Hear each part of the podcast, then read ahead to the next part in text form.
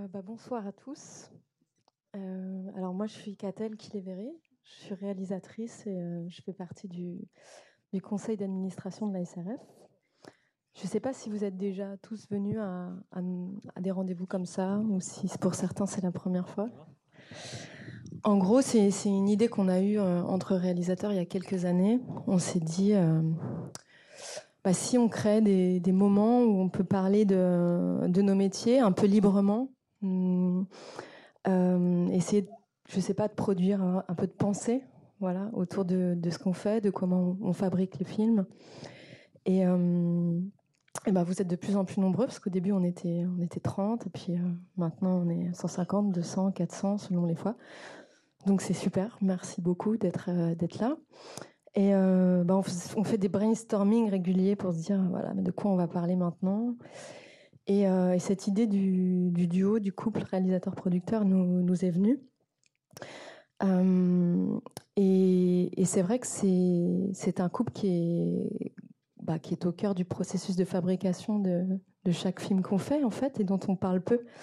Et on, emploie le mot couple parce que c'est vrai que souvent, c'est une histoire euh, qui, subit plein d'étapes, mm, sentimentales, euh, voilà, des étapes de, cristallisation, de, crise, de haut, de bas, d'échecs, de, succès, euh, de trahison, de fidélité parfois aussi. Donc euh, voilà, je pense que le fil conducteur va être assez sentimental ce soir.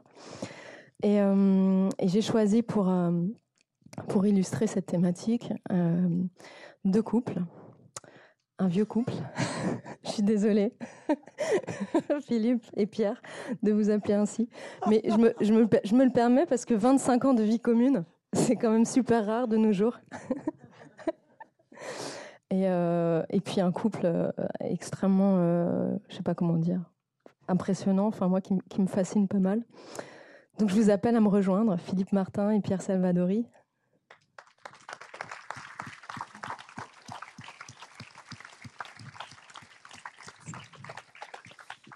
Et puis face à vous, j'ai choisi un, plus jeune couple.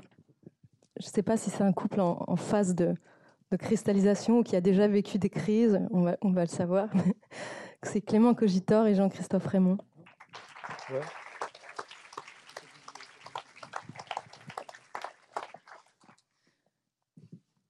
Euh, alors, j'avais prévu de dire des petites choses sur chacun d'entre vous. Euh, en même temps, euh, peut-être que tout le monde vous connaît bien déjà, je ne sais pas, je ne m'en rends pas compte. Mais Philippe, en fait, j'ai donc tu as, fondé et tu as créé Péléas et euh, j'ai commencé à regarder un petit peu euh, l'histoire de cette société et en fait, j'ai halluciné quoi par le, nombre de films que tu as produits, euh, associé aussi à, à David Thion et le nombre de réalisateurs qui sont passés par chez vous. C'est-à-dire que on peut dire qu'en termes de, rencontres euh, avec des, réalisateurs, tu dois avoir acquis quand même une certaine expérience. Donc j'ai noté euh, Jean-Paul Siverac, Emmanuel Mouret, les frères Larieux, Alain Guiraudy, Serge Boson, Mian Senlov, Pierre Scheller, Daniel Arbide, Axel Roper, Nicole Garcia, Ducastel et Martineau, Arthur Harari, Justine Trier, Catherine Corsini et Pierre Salvadori, euh, avec qui vraiment euh, tout a démarré en fait, euh, et, et, avec qui vous, vous avez fait tous ces films, ce qui est, enfin moi je trouve juste magnifique en fait. Voilà. et donc Pierre, alors j'ai eu peur de mal compter. Dis-moi combien tu as fait de films? J'ai fait j'ai fait neuf films, avec Philippe okay. et un court métrage. D'accord. Et, euh, et Pierre, euh, moi, je, voilà, je suis très, très euh, heureuse en fait de pouvoir parler avec toi parce que, en tout cas, ne serait-ce que de mon point de vue à moi, je trouve que ton parcours dans le cinéma français est incroyable, parce que c'est un parcours qui est extrêmement original. La, enfin, la comédie d'auteur, en fait, c'est quelque chose qui est tellement difficile et tu as fait un parcours, enfin, vous avez fait un parcours ensemble tellement, tellement fort et tellement libre aussi, c'est-à-dire un parcours qui, qui, qui, qui s'est construit sans, euh, entre guillemets, euh, des endroits typiques de, la, de reconnaissance du cinéma d'auteur, comme le Festival de Cannes, qui finalement quand même a eu raison de vous, puisque, puisque vous y étiez cette année, pour la, pour la première fois. Euh, et voilà, j'ai, donc j'ai hâte qu'on parle de, tout ça. Et, euh, alors Jean-Christophe, euh, j'ai, j'ai vu aussi que, ta société était hyper à la fois jeune mais hyper active. Trois longs métrages l'année dernière, trois longs métrages cette année, ce qui est énorme en fait pour une société jeune et, une petite structure. Les cinéastes avec qui travailler, ben, il y, a Clément évidemment, il y, a Teddy Lucie Modeste, Vincent Mariette, Virgile Vernier, Morgane Simon, Julia Ducournau, dont tu as produit le court métrage et dont tu vas produire le, second long métrage. Tu as associé aussi, vous êtes deux, il y a Amaury, au, au c'est comme ça qu'on dit. Euh, et Clément, alors Clément, euh, on, est, on est de la même génération tous les deux, et, euh, et du coup je, t'ai vu aussi, comment dit, je sais pas, grandir. Et je me demandais en fait, parce qu'en fait t'es pas juste, pas juste cinéaste, t'es aussi vraiment artiste en fait maintenant. Enfin, je, googlais tout simplement pour voir, et puis je me dis tiens, en fait dans Wikipédia, tu vois, il y a marqué artiste contemporain réalisateur. Et le artiste contemporain vient avant réalisateur.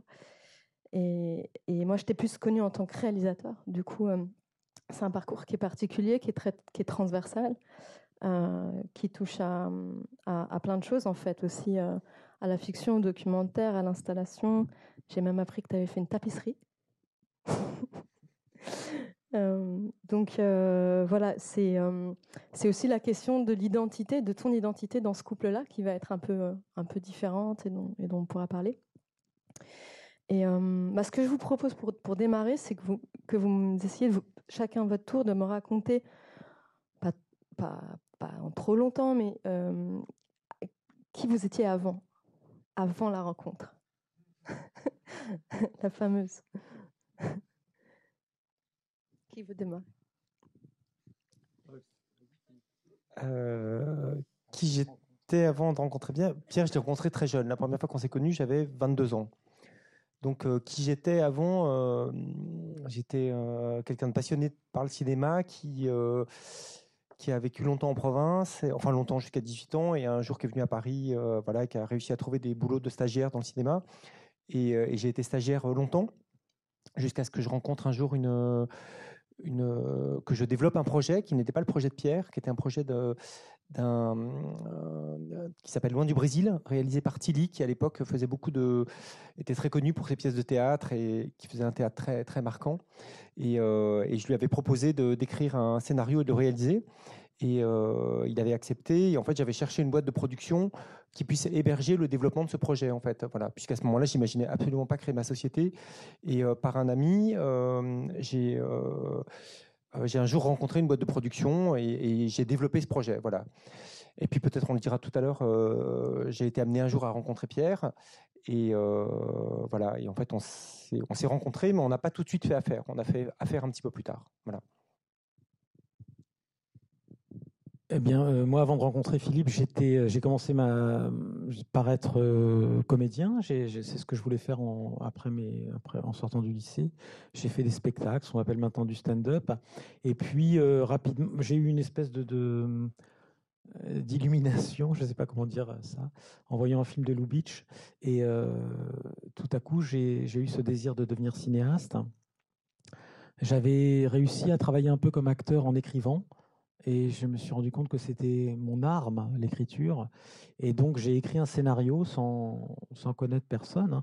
Et donc, j'ai envoyé ce scénario euh, à toutes les productions euh, qu'il y avait dans le, dans le dictionnaire. Comment ça s'appelait le truc là? Dans le Bellefeuille. Et puis, tout le monde me l'a renvoyé. Et un jour, quelqu'un, un endroit où je jouais, un, copain, au café-théâtre où je jouais, m'a dit il y a un jeune producteur euh, qui cherche des scénarios. Toi, tu as quel âge à ce moment-là? Euh, J'ai 23 ans, ouais. 22 et 23 ans. Voilà, et j'avais écrit Cible émouvante, donc. Euh, ok. Je me rappelle plus bien, mais euh, donc bref, j'avais écrit Cible émouvante parce que je voulais, du coup, je me suis dit, bon, ben, je sais plus si c'est parce que déjà je voulais être réalisateur ou je voulais jouer dedans, je sais plus. 22 ans Et donc, euh, j'ai écrit Cible émouvante. J'ai acheté, un un avant-scène, L'épouvantail, je me rappelle, pour voir comment on se faisait un scénario et un livre qui s'appelait Comment écrire un scénario de Michel Chion aux éditions des Cahiers du cinéma. Et j'ai envoyé ce scénario à tout le monde. Et le seul, euh, la seule touche que j'ai eue, si vous voulez, c'est par un copain acteur au théâtre qui m'a dit voilà, il y a un jeune producteur qui cherche des, scénarios. J'ai envoyé à Philippe. Philippe était intéressé par Cible émouvante. On s'est rencontrés. Tu travaillais, je crois, chez Clin d'œil à l'époque dans une maison de production. Où...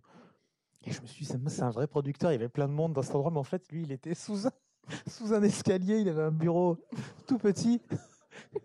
Et il m'a dit, mais je m'en vais en fait, je pars de cet endroit, je vais monter ma boîte de prod, etc. J'ai dit, ah, merde, d'accord, super et tout. Il me dit, je vais produire le premier film de Tilly et ensuite je te rappelle. Et euh, moi j'étais un peu embarqué un peu ailleurs. Et un, un an, je sais plus combien de temps après, Philippe m'a rappelé en me disant, où est-ce que tu en es avec euh, Cible émouvante? Et, euh, et, voilà, on s'est rencontrés, on a commencé à, à parler un petit peu du projet jusqu'au jour. Je crois qu'il y avait un peu cette ambiguïté sur qui réaliserait. Et, et moi, j'avais jamais. Me disais que, que, que, tu ne voulais pas réaliser au départ, enfin que tu voulais moi, jouer. Moi, j'avais au départ, je pense, écrit pour jouer dedans, comme j'avais écrit pour jouer au théâtre, etc.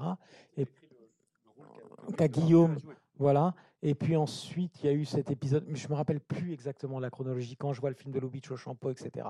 Mais je sais qu'à un moment dans une conversation, euh, voilà, on parlait de réalisateur et Philippe me dit, mais de toute façon, euh, je pense que c'est toi qui dois réaliser ce film. Et je, ça, par contre, ce moment précis, euh, quand Philippe me dit ça, l'endroit où on est, ce qu'a fait tout ça, je me souviens de tout.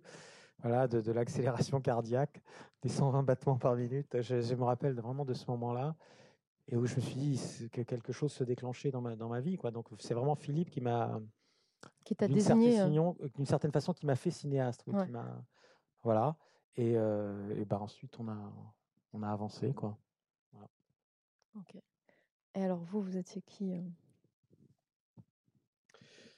euh, bah, moi, j'avais à peu près le même âge. J'avais 22 ans. J'étais, j'étais étudiant en art. Euh, j'étais peut-être déjà au Frénois, qui, qui, ont aussi des études, mais un, peu plus tard. Et euh, je faisais déjà de la vidéo, des installations. J'avais, fait un premier court métrage qui, avait été produit par le Grec. Et, et on s'est rencontrés au festival de Belfort en 2006, où moi je montrais ce premier court métrage qui s'appelait Chronique. Et Jean-Christophe avait un de ses premiers courts-métrages qu'il avait produit, qui était un court-métrage de Laurent Larivière.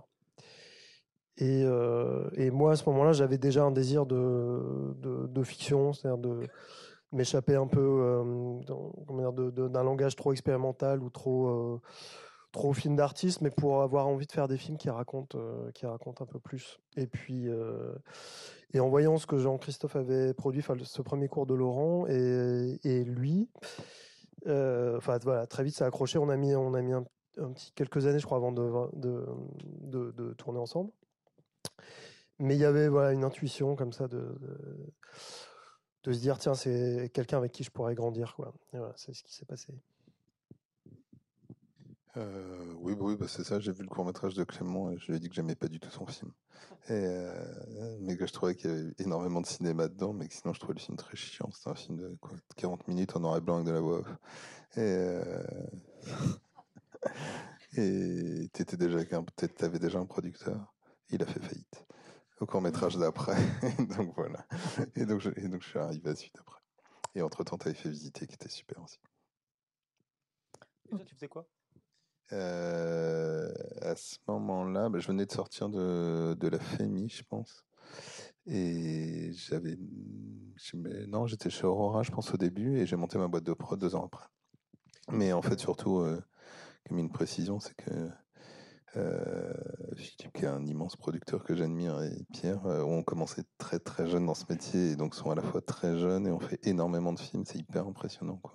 Voilà, parce que au final, on n'a pas une grande différence d'âge avec eux, mais ils ont fait, voilà, ils sont là où ils sont. C'est vrai que euh, vous avez un, vous avez beaucoup produit, beaucoup tourné, euh, et euh, je sais pas, dans notre génération, on est plus lent, mais est-ce que c'est parce que c'est plus dur, ou est-ce que c'est une question de voilà d'énergie personnelle, de rythme personnel, je sais pas. mais en tout cas, quand vous vous jetez à l'eau ensemble sur cible émouvante, donc toi quelque part t'as jamais fait un film de ta vie, tu sais pas mettre en scène, tu sais pas, Enfin, je veux dire, tout ça est, quand même, on part un peu de zéro, et, toi aussi. Et alors, comment ça se passe? Ce qui est important à dire quand même, c'est qu'il faut resituer ça dans une époque qui est une époque bien particulière, qui est la, fin des années 80, tout début des années 90, qui est une époque où le paysage de la production ne ressemble pas du tout à ce qu'on connaît aujourd'hui. C'est-à-dire que les producteurs, c'est Claude Berry, c'est Alain Terzian, c'est Alain Sard, c'est les groupes, c'est Gaumont, tout ça. Mais la notion de, producteur, de cinéma d'arrêt essai, elle existe, elle existe un peu, hein, avec des gens comme Paolo Branco, comme Humbert Balzan, mais relativement peu quand même. Et y a la fin des années 80, on peut, on peut dire vraiment sur peut-être, moi je dirais peut-être deux ans, quoi, 89, 90, 91, trois ans, il y a une, émergence de talents incroyable. Et des talents qui, sont, qui, tous maintenant font partie des, réalisateurs français reconnus, euh, et on pourrait les citer par dizaines. Et, euh, et, comme souvent, quand une génération d'artistes apparaît, elle, entraîne avec elle une génération de, de, de, producteurs pour le cinéma, ou de galeristes pour la peinture, ou d'éditeurs pour des écrivains. Et c'est un peu ce qui s'est passé là, c'est-à-dire que ce que racontait Pierre tout à l'heure, c'est assez symptomatique, c'est-à-dire qu'il a écrit un scénario, ce scénario, il l'a envoyé aux principales boîtes de production euh, de l'époque. Et au fond, à ce moment-là, l'idée de produire des premiers films, d'accompagner des jeunes cinéastes, c'était pas du tout dans les préoccupations. Ça l'est devenu quelques années plus tard, mais à ce moment-là, ça l'était pas. Donc, euh, au fond, ces cinéastes, ils ont créé leur producteur quelque part. Et c'est vrai que quand moi je rencontre Pierre, bah, c'est un moment où j'ai un désir de, production, mais je deviens producteur parce qu'il y a des cinéastes. C'est la seule chose qui, qui, me fait producteur. Et, on est beaucoup de producteurs de cette génération-là à avoir vécu ça. Donc en fait, je pense que la, première chose, c'est ça, c'est de se dire que tout d'un coup, il y a plein d'auteurs qui apparaissent.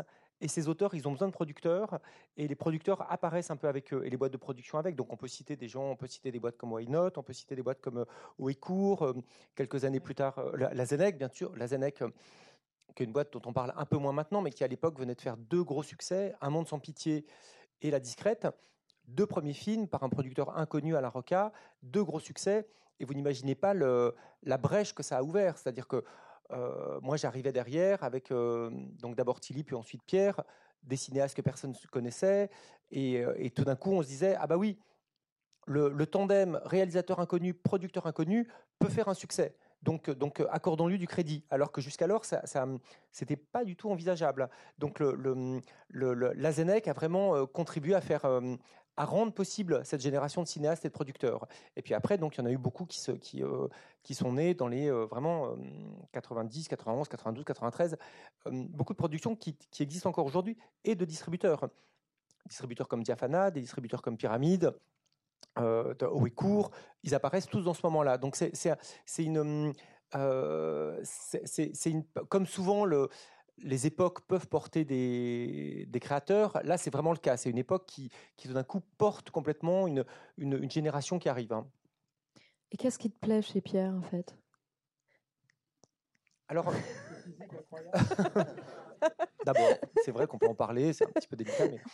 Euh, ce qui me plaît chez Pierre, non mais c'est compliqué parce qu'au fond, euh, les choses se font sans qu'on les réfléchisse tellement. Moi, à ce moment-là, donc j'étais dans cette boîte de production. Cette boîte de production faisait un, une espèce de programme alimentaire euh, qui était qui était un l'inspecteur conso. Donc Malheureusement, j'en ai bien peur, peu de gens se souviennent euh, ici ce soir. Mais à l'époque, on faisait, pour, pour faire bouillir un peu la marmite de cette petite boîte de production, une série commandée par le, le, le, le ministère de la consommation, à l'époque, ça s'appelait DGCCRF, je crois. Et en fait, il s'agissait d'informer euh, le consommateur des risques qu'il encourait à utiliser des produits un peu euh, dangereux. Un petit conseil aux producteurs, tu peux faire une ellipse là Voilà. Non mais non, il faut que je dise ça. Et dans ce dans ce dans ce dans cette série, il y avait un, héros qui était l'inspecteur Conso, qui était celui qui démêlait tous les dimanches midi sur M6 en trois minutes des problèmes de consommation. Et c'est cet inspecteur Conso qui un jour me dit Ah, mais tiens, j'ai un copain qui fait du café-théâtre, est-ce que tu peux lire le scénario? Et moi, je lis le scénario de Cible émouvante. Et alors, c'est marrant parce que je pense que Lubitsch nous lit beaucoup parce que euh, je pense que peu de temps avant, j'ai vu The Shop Around the Corner. Et que pour moi, ça a été vraiment une chose euh, essentielle dans ma vie de cinéphile euh, de découvrir ce film. Et et donc, peut-être j'ai compris avec The Shop Around the Corner à quel point la, la, comédie pouvait être le genre suprême du cinéma. Et, euh, et, euh, et, quand je lis Cible émouvante, je ressens quelque chose à avoir, avec ça, une espèce de jubilation. Je me dis, ah, mais euh, vraiment, c'est, ça que j'ai envie de faire, c'est ça que j'ai envie de voir au cinéma. Et, et donc, la première chose qui m'a plu, c'est donc vraiment ce scénario, ensuite la rencontre. Mais j'avais ce projet d'abord, loin du Brésil. Donc, j'ai dit à Pierre, j'ai ce projet à faire, et une fois que j'aurai réussi à faire exister ce film, je te rappellerai. Et ça m'a pris deux ans pour faire exister le film. Donc je l'ai rappelé, je me souviens, j'avais vraiment pas perdu de, de, vue ce scénario et Pierre. Et en plus ça, les gens avec qui j'étais associé à l'époque n'avaient pas aimé le scénario de Cible Mouvante. Donc euh, bon, je, savais que ce serait compliqué de le faire dans ce endroit-là. Et le premier jour de tournage de Loin du Brésil, une fois que j'ai réussi à faire exister, ce qui était quand même euh, un truc improbable, hein, euh, ce premier long métrage, le lundi, le début, j'ai rappelé Pierre. Et je lui ai dit, euh, voilà, on était au tout début de l'été, et je lui ai dit, voilà, Pierre, euh, je ne sais pas où vous en êtes. Et c'est là que tu m'as dit, bah non, j'en suis au même endroit que quand on s'est rencontrés. Et c'est là que qu'on s'est vu tout l'été au Café Beaubourg, presque tous les jours, enfin, sauf quand j'étais sur le tournage en Bretagne de l'autre film, et où on a euh, parlé du projet. Donc tu reçois un coup de fil deux ans après. Si j'imagine que tu croyais plus du tout. Moi, j'ai non, j'y croyais plus beaucoup. Enfin, je pense qu'on était resté peut-être un tout petit peu en contact de temps en temps, mais moi, j'essayais d'avancer. Euh, après, ce qui, ce qui, devient intéressant dans tout ça, c'est qui, qui, fait qui, qui fait quoi. Moi, j'ai vraiment, euh, à ce moment-là, euh, j'abandonne le, métier d'acteur. Après, on entre peut-être un tout petit peu plus dans, le mmh. cœur du truc, c'est-à-dire le moment où Philippe me dit c'est toi qui dois le réaliser, ce moment qui vient peu de temps après, pour moi, une espèce de choc esthétique et plus profond que ça, presque un choc profond qui est donc là, la découverte de Le ciel peut attendre. Et l'idée que quelque chose m'intéresse beaucoup plus que, que jouer, qui est mmh. réalisé.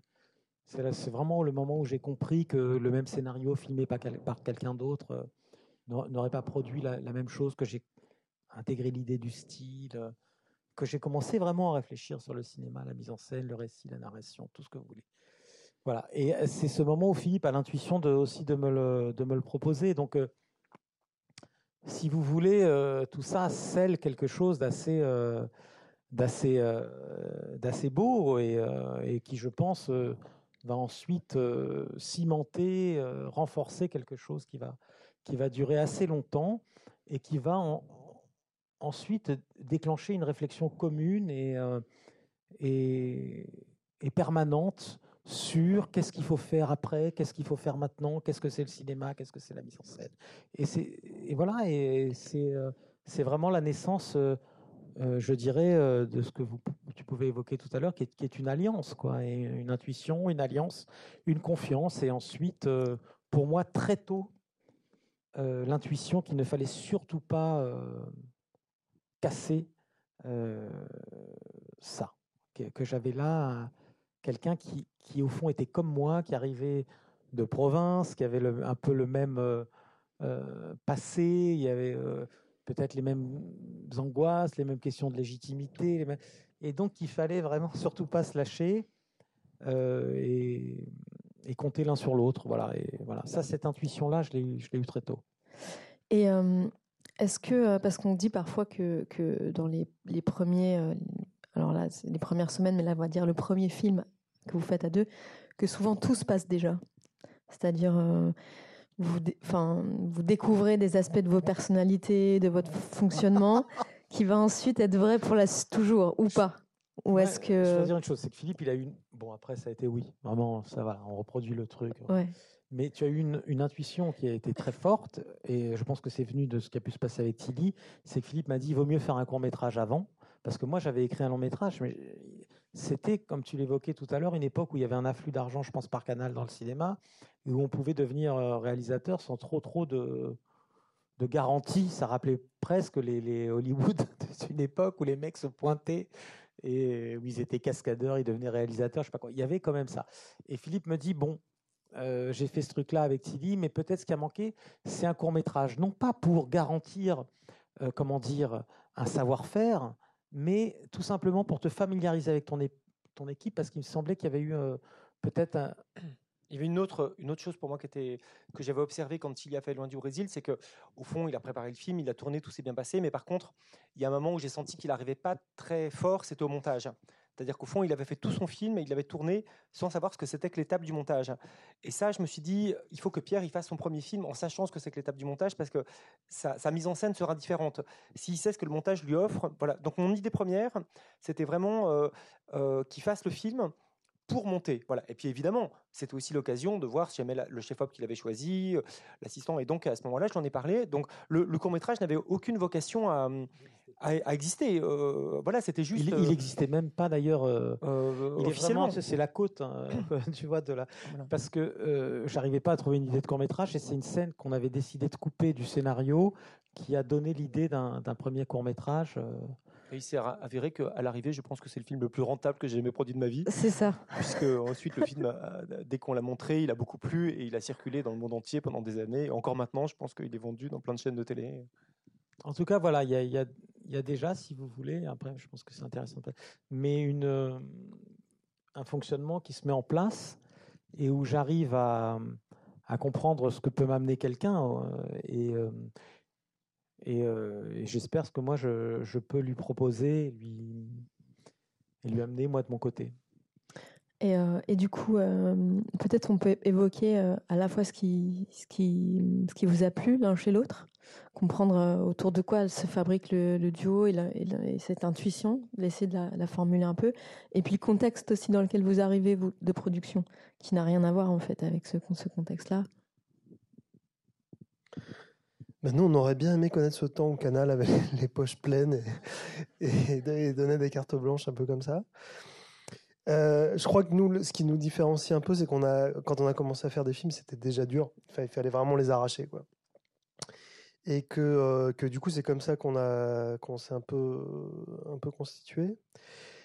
Et que du coup, c'est, on sait que à chaque fois, c'est vraiment une bataille, quoi. Enfin, les années 80, on, enfin, cet argent-là qui, qui est arrivé, on on l'a jamais connu.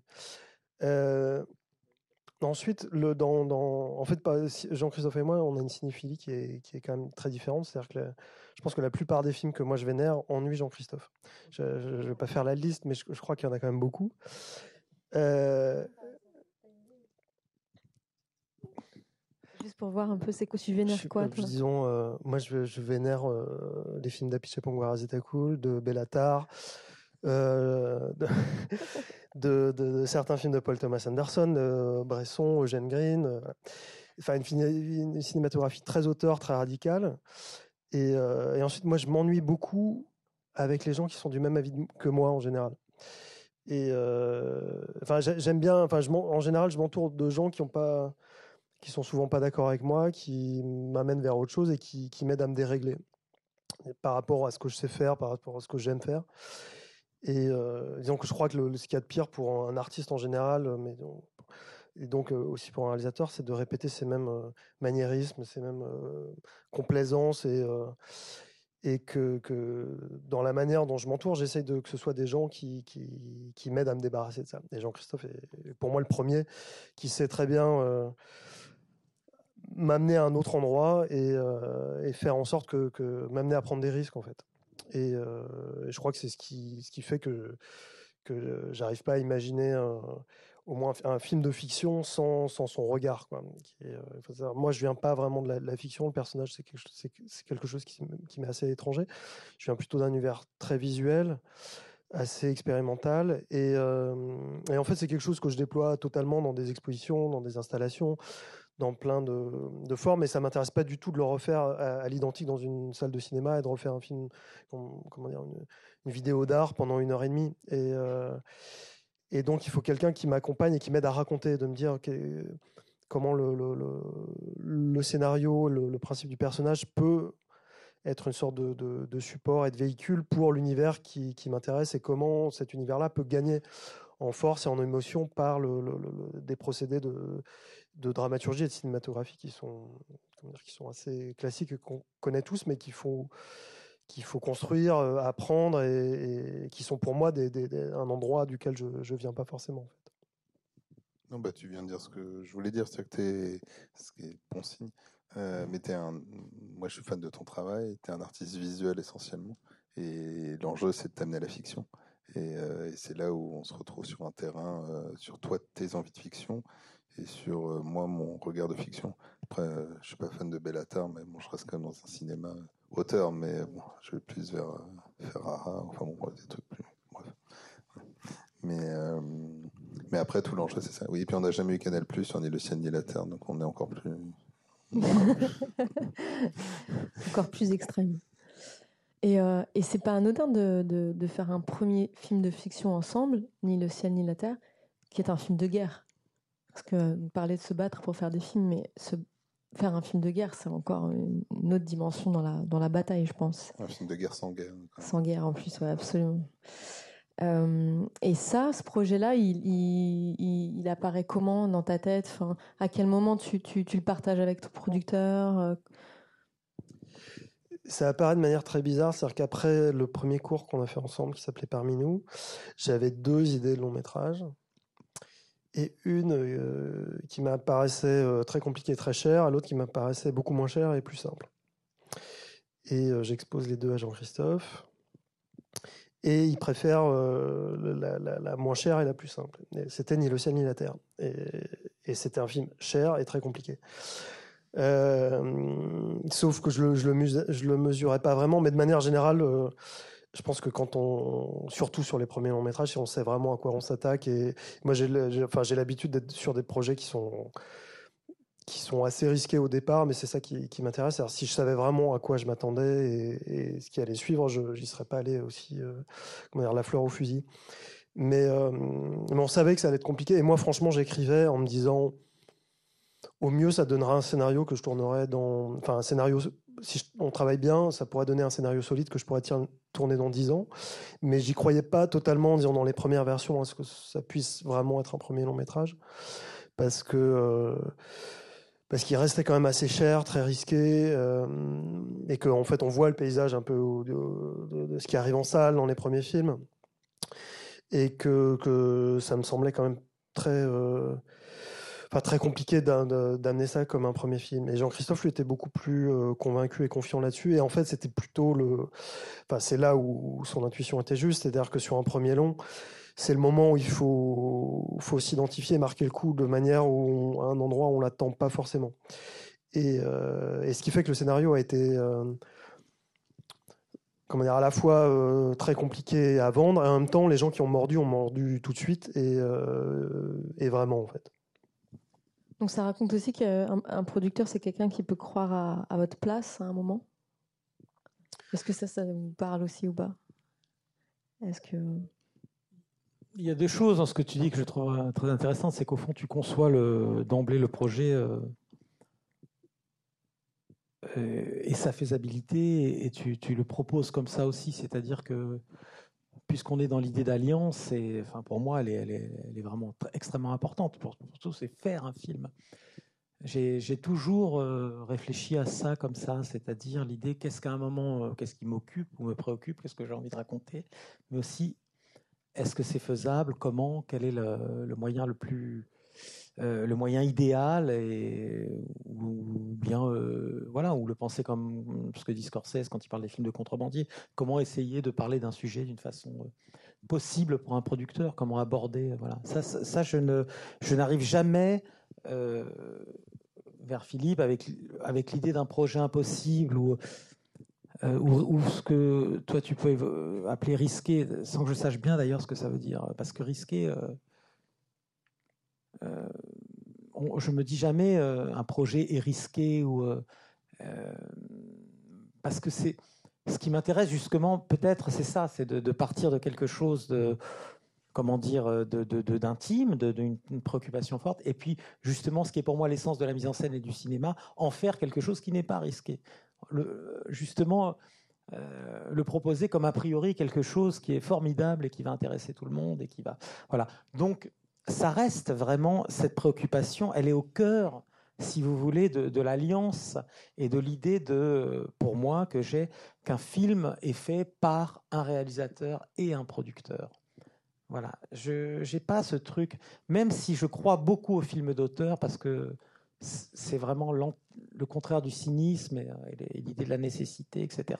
Si vous voulez, j'ai j'ai vraiment cette idée que euh, qu'un film euh, euh, s- naît d'une proposition et d'une réflexion entre un producteur et un, et un, et un réalisateur, et que mon travail à moi, c'est aussi d'essayer de, de faire et de concevoir ce projet sans que ça soit une cascade ou un, ou un risque. Je trouve que c'est aussi ça, peut-être, la beauté du truc euh, du, cinéma.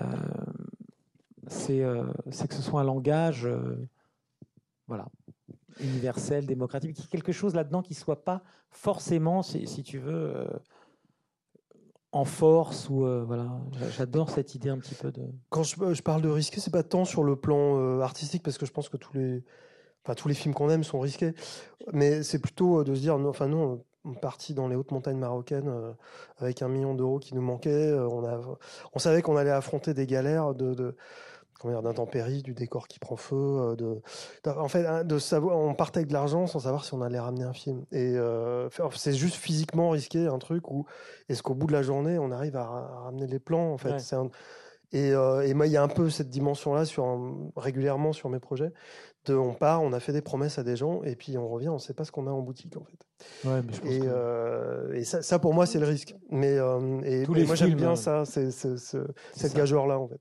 Oui, mais c'est une très belle définition de de ce pari incroyable qui est de, partir de, quelques de, feuilles et de faire un film. C'est un pari. Est-ce que ça va toucher? Est-ce que ça va faire rire? Est-ce que ça va effrayer? Est-ce que ça va, est-ce que ça va dire quelque chose? Tout projet est risqué de toute façon. Parce qu'il ne faut pas faire de nous des héros. C'est ça que je veux dire.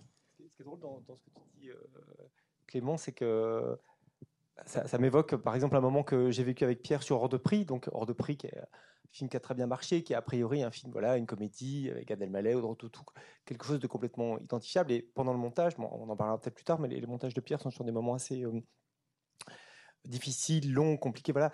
Et à un moment donné, je t'ai vraiment vu t'effondrer, c'est-à-dire dire, mais Philippe, euh, je me suis trompé. Ce film, je l'ai raté. Ce film n'existera jamais. Il pourra jamais sortir, etc. Et moi, j'étais absolument pas convaincu de l'inverse. Je, voyais bien que le film serait bien, etc. Et je peux dire que pendant dix jours, Pierre m'a dit mais non c'est fini ça n'est pas la peine de continuer c'est pas la peine que je retourne au montage c'est fini. Voilà c'est-à-dire et ce risque dont tu parles c'est-à-dire qu'il a il était complètement euh, à un moment donné c'était euh, euh, n'insiste pas. Voilà. Et, et moi j'ai fait un travail énorme pour essayer de le regonfler un peu et de le ramener dans la salle de montage et tout d'un coup lui dire mais non regarde si il y aura bien un film. Et, et cette cette notion de de peur que le qu'à un moment donné un film ne soit pas là est une, chose, euh, je sais pas, presque à chaque film. Alors pas, dans ses proportions d'ordre de prix, mais je dois dire, euh, moi que je n'arrive d'ailleurs pas tout à fait encore à comprendre en fait, de de, de, de, pas avoir plus confiance que ça dans, le, dans ce qui a été fait, dans, le, euh, voilà, dans, dans, plusieurs versions de montage qu'il y a pu y avoir. Et, non, mais l'idée peut-être c'est justement Vraiment, ça m'intéresse beaucoup. Je crois que c'est le moment. Ça m'a beaucoup. voilà, c'est ça, producteur. C'est et c'est ton producteur, ton réalisateur voit pas trop. Je me dis. C'est très intéressant. Juste, pardon, cette idée de risque. Au fond, c'est l'idée de pas prendre de risque, moi, qui me qui m'occupe et à chaque fois d'armer au, au, au, mieux le projet euh, pour qu'il ait une cohérence, pour qu'il soit séduisant, etc. Et puis ensuite, il y a toujours quelque chose qui s'effondre. Mais c'est ce que disait Truffaut, c'est le, montage, c'est la fin du film rêvé. C'est-à-dire que tout à coup, tout à coup, cette idée que quelque chose va toucher, qu'on va réussir à transmettre, etc., euh, quelque chose ne fonctionne pas. Les images ne, ne proposent pas de, plaisir, de fiction, de narration. Et euh, d'ailleurs, c'est intéressant parce que je vois bien tout, tout le tout le travail qui est qui est proposé avec euh, ni le ciel ni la terre pour qu'une pensée euh, et une idée des choses euh, euh, deviennent un récit captivant. Et ça, c'est très intéressant. Et c'est ça le truc. Voilà, donc je m'effondre à chaque fois parce qu'à chaque fois, je, suis déçu et que j'ai l'impression que ça ne que ça va pas marcher, que ça, que ça, que, le rêve d'un film ne, ne, se cristallise pas, quoi. Voilà, et au fond, oui. Non, je pense à ça parce que si on, commence à évoquer la crise, peut-être on pourrait se regarder un petit extrait d'un film que j'ai choisi. Euh, et puis euh, essayer d'approfondir ce sujet-là, c'est-à-dire euh, comment en fait à un moment dans le processus de fabrication d'un film, on est toujours à un moment ou un autre poussé dans nos retranchements. C'est-à-dire que on se retrouve à un moment face à une personne avec ses limites. on découvre en fait, et, ça, je pense dès le premier film, hein, on découvre l'autre en fait dans, dans, ses limites. Et c'est ce qui et c'est ce qui produit la crise autour d'un moment de tension particulier et qui est, et qui est une étape qu'il faut ensuite va falloir ensuite dépasser. Oui, oui. On, se regarde le l'extrait et Romain, je sais pas où il est, des, des fantômes d'Ismaël.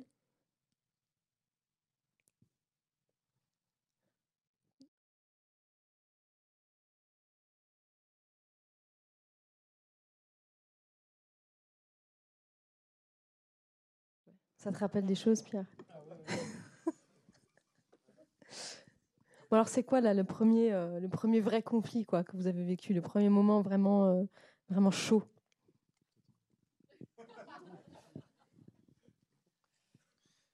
Euh, Non, bah après, il y a le, le premier conflit qu'on n'a pas eu, c'est que j'ai beaucoup d'admiration et surtout une immense confiance en Clément. Et donc, euh, j'ai jamais eu peur d'une situation euh, l'un contre l'autre. Euh, parce que je savais que ça se. Il y en a eu plein, hein, mais des situations où on s'est parlé et les choses. on pouvait, il pouvait entendre les choses et il n'allait pas, les, pas les fuir. Et. Et après, non, mais non, nous, sur, enfin, déjà sur parmi nous, le court-métrage, on a eu plein de galères, mais ni le ciel ni la terre était comme un bon enchaînement de galères. C'est-à-dire que déjà, on partait effectivement dans des montagnes tourner à 1800 mètres euh, sans eau, sans électricité au Maroc, avec des comédiens qui se disent que bah, ils vont jouer des soldats, donc ils sont fiers, ils sont musclés, c'est super. Et ils aiment beaucoup le rôle parce que c'est chouette de jouer une bande de soldats. Et quand vraiment ils se retrouvent à 1800 mètres euh, et on tournait sans lumière, donc vous pouvez tourner toute la journée dans des pentes comme ça avec des cailloux tranchants et qu'à la première prise du film, le premier jour de tournage, il y a Kevin Azaïs qui glisse sur 20 mètres, qui tombe sur le casque et le casque se coupe en deux et que tout le monde se dit oh putain j'ai tué un comédien à première prise euh, et que tous les comédiens nous regardent tout le monde nous regarde genre euh, ça va être ça le film. Et on fait ouais. Là on a perdu tout le monde quoi. Euh, donc mais mais c'était parti quoi. D'accord. Donc en fait parce qu'il y a aussi des couples qui s'engueulent jamais. Non mais c'est vrai c'est possible. On n'est pas forcément c'est pas forcément frontal. Et puis ça peut être en effet une crise qu'on vient ensemble contre le reste du, du monde ou du plateau. Enfin, moi, j'ai l'impression de m'engueuler une fois par film avec chacun de mes, collaborateurs. Et, jamais pour des trucs graves, mais il y a des moments où c'est comme dans les couples, il faut que ça, sorte. Mais euh, ça veut des, des, choses presque que techniques. Mais ensuite, moi, il y a un truc qui, euh, m'aide. C'est que, euh, en fait, pour mes propres projets, je suis, enfin, comment dire, d'artiste. C'est un petit peu comme si j'étais producteur de court métrage. En fait, j'ai aussi, je dois gérer aussi de l'argent, le trouver. Le dépenser et puis me, rendre compte que finalement parfois c'est plus difficile de savoir bien dépenser l'argent que le trouver. Que ça c'est un vrai métier, savoir comment dépenser l'argent. Que prendre des risques, euh, des risques financiers, humains, c'est quelque chose euh, d'important. Et quand en fait petit à petit quand on commence quand on est tout jeune, qu'on commence à faire des courts métrages, on voit le, producteur comme une espèce de patron d'autorité. Et puis en travaillant comme avec des gens comme euh, Jean-Christophe ou Philippe, parce qu'au passage, j'ai eu la chance de travailler avec ces deux individus. Euh, petit à petit, on apprend que c'est des gens qui se mettent vraiment au service des films. Et, euh, et par exemple, sur Ni le ciel ni la terre, il y, a eu un moment de, comment dire, pas de crise pour moi, mais de crise pour Jean-Christophe, qui est qu'il a, a perdu un financement au cours du film, mais genre, enfin, 300 000 euros quand même. Enfin, c'est pas rien pour une jeune boîte un producteur qui a moins de 40 ans, c'est potentiellement couler sa boîte sur un film. Euh, et, là, je m'attends à ce qu'ils viennent vers moi en me disant bon, bah voilà, 300 000 euros, ça correspond à tant de pages dans le scénario, donc il va falloir les trouver, les arracher. Euh, sauf que ce travail, on l'a déjà fait bien en amont et on a fait du mieux que possible avec même le scénariste qui est, dans, la, salle de travail, avec le directeur de production qui a une calculette et qui regarde comment on peut descendre les coûts du, film pour vraiment partir. Euh, euh, et puis y aller. Euh, et, voilà. Et je me dis, en fait, si on, là, on arrache des pages parce qu'on a arraché tout ce qu'on pouvait. Si là, on le fait, on défigure le film. Et, on le sait. Je sais que Jean-Christophe le sait aussi. Et en fait, il, dit, on touche à rien. On continue, c'est mon problème. Et de la même manière que moi, j'ai des problèmes de mettre en scène euh, pendant le tournage. C'est, je sais pas, la quatrième semaine. Et, et, de la même manière que moi, j'ai des problèmes de mettre en scène où je me dis, j'ai perdu deux journées dans des orages dans une intoxication alimentaire où le décor qui a pris feu et que je dois arriver à finir le film sans qu'il y ait de dépassement de jour parce qu'on n'a pas le choix. Et ben Jean-Christophe, ça va être son problème d'amener le film au bout et de, parler avec des banquiers ou je sais pas quoi pour sortir de, de, ce gap de 300 000 euros. Quoi. Et, et, ça, en fait, ça amène un respect absolu en fait de, la personne qui m'accompagne. C'est-à-dire que je, je sais ce que c'est que risquer de l'argent, même si moi, c'est n'est pas les mêmes chiffres hein, sur, le, sur des projets, mais c'est et en même temps, c'est un, calcul, c'est un calcul risqué pour la boîte que fait Jean-Christophe, mais en même temps, si il, sait mieux que moi que si on arrache ces 10 pages-là, on ramène pas un film en fait, on ramène juste équipement un truc qui fait une heure et demie avec des choses qui se passent dedans et vaguement un début et une fin, mais qu'au final euh, personne n'en sera content et que même déjà là, enfin pendant le tournage, c'était suffisamment chaotique que même euh, sans rien arracher, on savait pas si on allait arriver au bout. Donc euh, ce genre de choses fait que les conflits finalement, enfin c'est pas des conflits d'autorité ou quoi, mais c'est juste des conflits comme dans un couple où euh, bah, on s'engueule de fatigue ou je sais pas quoi, mais c'est pas des choses de, manque de respect ou de quelqu'un qui sont qui sont pris par une autorité ou euh, enfin Jean-Christophe c'est quelqu'un qui se met vraiment au service des auteurs et des films et, euh, et je veux dire, ça, c'est une chance énorme quoi, pour, pour des auteurs comme, euh, comme, comme, moi, comme, comme Pierre, enfin, des, des, euh, des, gens qui. Enfin, des, sont des, des auteurs-réalisateurs, et, euh, et, sans eux, on n'est rien du tout. Donc, du coup, la, la, question du conflit là-dedans, elle, se pose, elle se pose différemment.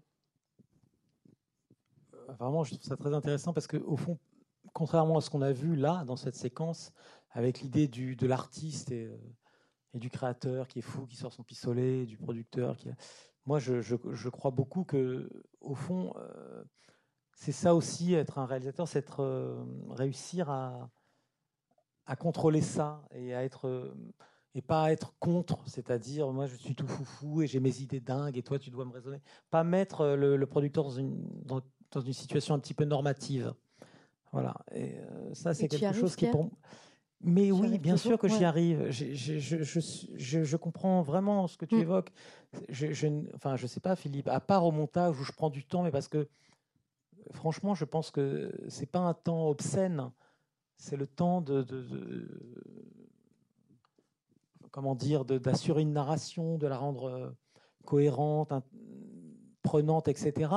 Mais si vous voulez, j'ai jamais eu cette idée euh, du cinéaste comme quelqu'un d'incontrôlable et de et qui a, tous les droits et, cette idée un petit, peu romantique, si vous voulez, de, non, je, pense que et c'est pour ça que je parle souvent d'alliance, qu'on doit déjà avoir euh, vraiment ce qui est l'essence du cinéma, cette intuition qu'il va falloir transformer quelque chose d'intime et de complexe en quelque chose de, de, large et de, et de plaisant, et que c'est ça le rôle du cinéma. Et donc moi, je ne suis pas du tout un, je ne me, me, mets pas du tout dans cette posture de l'artiste euh, euh, dans une nécessité, une urgence et une exigence, et puis euh, avec face à moi un producteur qui va me raisonner, me ramener à la raison et aux urgences du marché, etc. C'est pour ça que j'essaie beaucoup de, d'évoquer cette idée d'alliance. Après, on a des conflits et des, et choses vraiment très très violentes. Moi, j'ai l'impression que c'est moi qui suis raisonnable et que c'est lui qui. Alors après, on peut en parler. C'est-à-dire qu'on a, on a des crises avec Pierre très dure, violente. Qui, à la question que tu posais tout à l'heure, le, ta question c'était ça, le, souvenir de votre première crise. Première grosse crise. Moi, je m'en souviens très précisément. Moi hein. aussi. Voilà. Euh... chacun va donner sa version. Chacun Bord d'autoroute. Voilà, c'est ça. On a le, même souvenir. C'est que, on va dire que, euh, voilà, le, euh, enfin, donc je, parle de toi devant toi, mais on va dire que Pierre est vraiment un, metteur en scène très, euh, quand même, je dois dire, très sérieux et très respectueux de la production.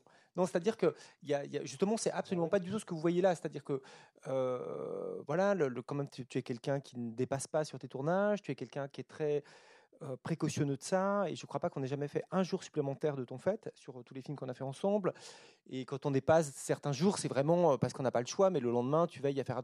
Donc, si vous voulez, il y a toute une partie de toi qui est quand même super vraiment responsable et je peux pas dire autrement que solidaire la question de la production et jamais j'ai pu te sentir euh, t'en foutre. Jamais, jamais, jamais. Et puis après. Parce que ça, peut-être, on peut préciser pour les gens quand même que les réalisateurs sur les tournages sont quand même aussi responsables de ça, bah, c'est-à-dire il faut comprendre que le pouvoir change de main. C'est-à-dire que moi, je sais que plus une préparation avance, plus je perds le pouvoir sur le film. C'est-à-dire que le, le euh, voilà, tant qu'on en est à se dire, bah voilà, quand est-ce qu'on va faire le film, quand est-ce que ceci, quand est-ce que cela, etc. C'est moi le producteur qui ai le pouvoir quelque part parce que c'est moi qui prends la décision de lancer le film ou de pas le lancer, voilà. Et puis après, vous avancez, et puis plus vous avancez, voilà, quand vous êtes à trois semaines du tournage, euh, les exigences du metteur en scène commencent à devenir euh, difficile à contredire parce que si tout d'un coup vous lui dites ah bah non attends bah non là tu, je suis pas du tout d'accord avec toi on arrête vous déjà vous prenez vous perdez tout ce que vous avez déjà dépensé dans la préparation et puis vous avez quand même un film qui est en plan quoi. C'est-à-dire et donc selon les réalisateurs et moi ça m'est arrivé une fois avec un réalisateur avec qui je me suis très bien entendu pendant tout le développement, pendant la préparation, et qui, je peux dire, au premier jour de tournage, a totalement changé de comportement parce qu'il avait compris voilà. Et alors là, c'était n'importe quoi. Il rajoutait des scènes, il s'en foutait. On devait faire une comédie. Il m'a dit non, non, mais attends, moi les comédies, non, non, mais ça m'intéresse pas. Ce que je veux faire, c'est un film d'auteur personnel, etc. Et j'ai vécu l'horreur. J'ai vécu l'horreur et j'avais pas de prise. Si vous voulez, euh, vous vous retrouvez avec votre directeur de production le soir après le tournage et vous dites qu'est-ce que vous pouvez faire? Et en gros, vous, vous pouvez rien faire parce que euh, tout le monde se demande qui c'est. Non, mais peu, peu, importe, peu importe. Attends, j'ai la liste. Non, non, mais euh, voilà. D'ailleurs, tu l'as pas cité. Peut-être. voilà. Et donc je, je n'ai jamais, et je, je j'ai jamais vécu ça avec Pierre, et je dois dire que d'une façon générale, je l'ai quand même peu vécu. Euh, voilà, et, si jamais je l'ai vécu, c'est vraiment pas deux fois. Après, il y a un autre moment qui est un moment auquel, le, au fond, les gens qui aiment le cinéma, les gens qui pensent à la production, pensent, mais sans jamais prendre vraiment la, la, dimension de l'importance que ça a dans, dans, le, euh, dans la collaboration et dans la création, qui est vraiment l'acte du montage, le moment du montage. Voilà. Et on peut dire que toutes, toutes tes angoisses, Pierre, se cristallisent au moment du montage. C'est-à-dire que c'est vraiment là que ce que tu as dit tout à l'heure en citant Truffaut, c'est vraiment là que tout d'un coup tu mesures la différence qui y a entre le film que tu avais en tête et tout d'un coup ce que tu as l'impression que va être ton film. Et, donc pour revenir au premier souvenir, on a fait Cible émouvante ensemble et c'était quand même pas rien. C'est-à-dire qu'on a eu exactement les mêmes problèmes que, que vous, c'est-à-dire qu'on pensait avoir Gaumont sur le film. Et puis à un mois du tournage, Gaumont nous a lâchés. Donc moi, je me suis retrouvé dans une situation quand même en production vraiment euh, du rail. Euh, voilà, on, a quand même réussi à les remplacer. On a fait le film. C'était pas rien parce que donc Pierre, qui avait pas d'expérience, il avait quand même en face de lui Jean Rochefort, Marie Trintignant et Guillaume Depardieu, qui était un tout jeune acteur et, qui était plus facile à gérer qu'il l'a été par la suite, mais qui était quand même déjà un tempérament. Et en fait, tout ça s'est quand même très bien passé. J'ai aucun souvenir entre nous que il y a eu le moins de problèmes et des fois avec Rochefort, c'était compliqué, il avait des, crises d'autorité, enfin c'était vraiment pas facile pour Pierre. Mais mais, et Rochefort a eu sur le film une espèce de rôle un peu. Un peu de paternaliste comme ça. Il nous, dès le début, c'est grâce à lui qu'on a pu faire le film. On est allé voir un jour à Lyon, il venait de le, lire le scénario, il m'a dit moi je suis d'accord pour faire ce rôle. Et à partir de là, on a réussi à monter le film et tout. Et à un moment donné, avec Pierre, on était tellement euh, dans une impasse au montage où on n'était pas d'accord, où euh, on s'engueulait, etc. Un jour, on se dit bon, bah, on va montrer le film à Jean. Donc Jean Rochefort habitait euh, à une heure de Paris. On part. À l'époque, Pierre avait une DS. Euh, et on part dans la DS. Et donc, on reprend nos sempiternelles discussions sur le montage qu'on avait à ce moment-là. Et à un moment donné, on se hurle tellement dessus dans la voiture qu'on est obligé de s'arrêter. Et on s'arrête sur une aire de repos pour pouvoir s'engueuler plus librement en quelque sorte parce que le, la DS était vraiment trop petite et voilà et je, me, je nous revois tous les deux pour pas avoir euh, un accident on se, vraiment, on s'est hurlé dessus, vraiment, euh, voilà, comme ça nous est arrivé plusieurs fois par la suite. Et, euh, et puis on est allé chez, chez, Jean, et puis bon, je sais plus comment tout ça s'est réglé, évidemment, très bien. Euh, et voilà. Mais c'est vrai que ça a été le premier, voilà. Et la plupart des crises qu'on a eues, c'est quand même au montage, hein. voilà, je, dirais, voilà. C'est, Mais moi, j'ai toujours le sentiment, c'est vraiment intéressant. Et ou quand on en a eu, c'est des fois, des fois, si jamais il y a des, des, des scénario, de tournage, aussi, au scénario, ça peut arriver. Mais une fois que vous retirez le, moment du scénario, le moment du tournage et le moment du montage, et la sortie, je vous assure qu'on s'entend super bien. Vraiment. Euh. C'est pas vrai. non mais non mais il y a eu euh, des fois sur le tournage, tout d'un coup tu peux retrouver. Par exemple, la dernière fois, on s'est pas mal engueulé sur ton tournage parce qu'à un moment donné, non, non, mais, non, mais on peut dire, mais c'était pas du tout lié à nous. C'est parce que tout d'un coup, tu avais besoin de moi pour un truc précis et tu trouvais que j'étais pas assez près de toi et que voilà. Donc ça, c'était c'était encore mmh. autre chose. Mais le, le, le, problème était, je dirais, plus euh, lié au tournage que voilà, c'était juste un rôle que tu, tu estimais que je devais jouer à ce moment-là et que je jouais pas assez pour toi. Quand tu dis que tu as l'impression que ces, ces premiers films étaient ennuyeux, etc. Moi, j'ai parfois l'impression que c'est moi qui suis raisonnable et qui me bats au montage pour que mes films ne soient pas ennuyeux, parce que c'est pour moi le péché absolu. Je ne sais pas si c'est Fuller qui disait ça, mais vraiment, c'est ma terreur. Au fond, c'est cet acte d'orgueil absolu. C'est que les gens se retrouvent. Oh, Donc, si vous voulez, je, lui dis ça va pas, ça va pas du tout. Encore sur le dernier film, j'ai l'impression que parfois tu as plus confiance en moi qu'à une, dans une étape du scénario que moi je peux trouver euh, désastreuse. Donc, au fond, on œuvre, on essaye d'œuvrer, hein, si, vous voulez, pour le bien, euh, je dirais pour moi. Euh, enfin, qui est aussi un bien économique du film, c'est-à-dire que je ne veux pas qu'il fasse euh, non plus. Voilà. Et après, il y a d'autres choses. C'est vraiment très intéressant parce qu'on parle là d'une collaboration sur des choses tellement éthérées, complexes, si vous voulez, une histoire, le moment où on trouve une histoire ennuyeuse ou pas, etc. Mais moi, je voudrais juste donner un exemple qui est, euh, vraiment sur le dernier film, sur En Liberté. C'est qu'à un moment, j'ai, proposé à Philippe un séquencier. Et euh, moi, j'étais très, très content de cette histoire parce que j'avais vraiment l'impression que c'était que cette histoire parlait de mon amour des histoires. Voilà. Et donc, euh, que, ce film parle plus de, mon amour des histoires et du cinéma qu'au fond, il y, a une fausse intrigue. Il est pas, mais c'est tout le truc. Et donc, à un moment, Philippe m'a dit, mais je ne comprends pas, je ne suis pas sûr de vouloir le faire. Au fond, l'intrigue est plus importante, plus l'intrigue prend le pas sur les personnages. Et j'étais sidéré, si vous voulez, parce que pour moi, il n'y avait pas d'intrigue. Quand je disais, la première chose que j'ai dit au scénariste, c'est il faut bien qu'on explique très tôt aux spectateurs que l'intrigue n'a aucune importance et qu'on ne s'est jamais souvenu d'un film pour une intrigue et que c'est vraiment un mouvement et pas une intrigue ce film. Donc quand Philippe me dit ça, je suis sidéré si vous voulez. Mais, et c'est là vraiment qu'on est au cœur peut-être de, cette histoire, de ce dont on parle ce soir, c'est la question de la confiance. Je sais qu'il n'est pas cynique et qu'il n'essaye pas de se débarrasser à ce moment-là d'un projet, mais que vraiment, fondamentalement, il ne comprend pas quelque chose dans l'histoire. Et moi, ça, c'est pas possible de pas être compris dans mon récit. Et c'est un travail, tu parlais de dramaturgie tout à l'heure, qui est, qui est, compliqué. On sait tous, scénaristes, réalisateurs, à quel point il faut se fader ce truc-là, que c'est le plongeoir. C'est ce truc sur lequel on appuie, on s'appuie sur le récit pour pouvoir vraiment essayer de tendre vers le plan et vers le cinéma. Il faut se coltiner ce truc. Et je me suis dit, s'il ne comprend pas, c'est que j'ai du mal, euh, un malentendu, c'est euh, quelqu'un qui n'entend pas bien, mais aussi peut-être quelqu'un, comme on dit, qui s'exprime mal. Et vraiment, quand Philippe m'a dit, je comprends pas cette histoire, je vais pas faire le film, j'étais tellement sidéré après 20 ans de collaboration qu'il me dise qu'il envisage peut-être de ne pas faire le film, j'ai dit, j'ai dû merder dans l'histoire quelque, quelque part.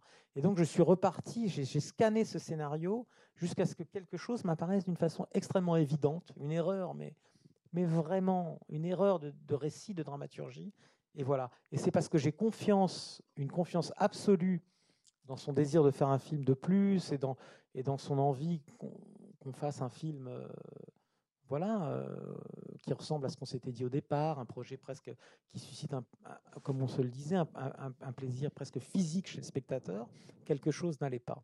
Voilà, et c'est parce que Philippe m'a dit, je ne comprends pas, il y a quelque chose qui n'est pas compréhensible. Euh, vraiment, quelqu'un d'autre me l'aurait dit, j'aurais dit, il ne comprend pas. Là, je me suis dit, il y a il y a quelque chose qui ne va pas dans cette histoire. Et j'ai dit à Philippe, laisse-moi un mois, laisse-moi faire une continuité dialoguée. Et vraiment, euh, à partir de là, quelque chose s'est éclairci dans le projet. Mais là, ce que ça m'évoque, c'est aussi la question du, du rêve à deux. Comment on rêve un film à deux, en fait. Parce que quand on est cinéaste, on, rêve le film qu'on veut faire. Et ce principe de réalité euh, surgit souvent à l'épreuve du, du, montage, où on se retrouve non plus face au rêve, au, mais à la, enfin, au film rêvé, mais au film tel, tel qu'il est. Et il va falloir se débrouiller avec. Et je me demande toujours en fait comment le, producteur rêve le film du réalisateur, parce qu'il y a une attente rêvée aussi.